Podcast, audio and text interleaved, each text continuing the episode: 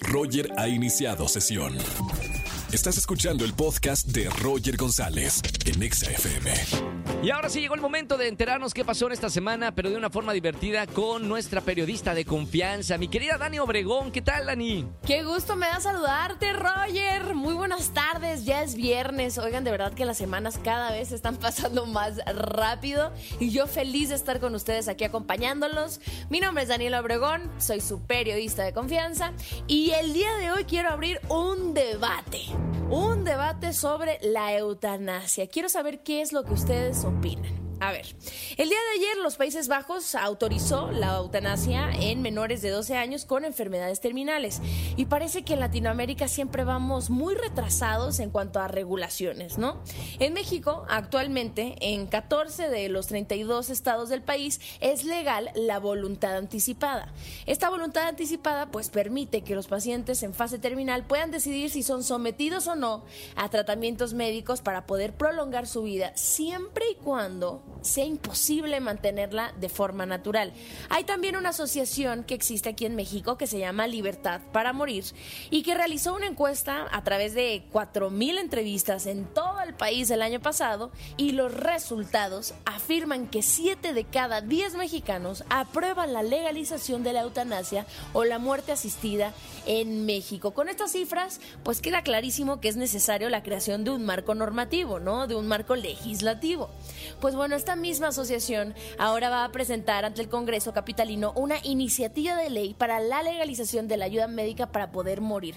Una iniciativa que al final tiene como objetivo ampliar la libertad de elegir cómo queremos que sea ese final de nuestras vidas. Y es que si existe el derecho a la vida digna, al libre desarrollo, a la personalidad y a la salud, pues también se podría construir el derecho a una muerte digna, ¿no?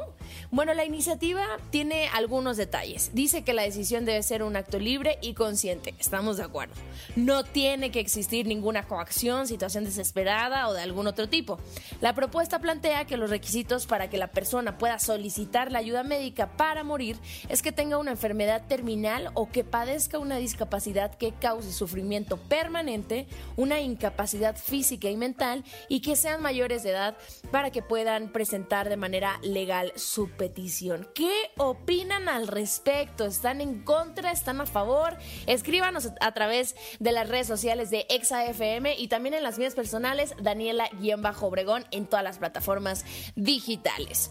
Y ya para terminar, nos vamos con la buena del día. Y es que México es el país con más medallas en los Juegos Centroamericanos. Bueno, hasta el momento, las y los atletas mexicanos que están participando de estos Juegos Centroamericanos 2023 que se celebran en El Salvador, en San Salvador, han obtenido 136 medallas. Entre ellas, 52 son de oro, 47 de plata y 37 son de bronce.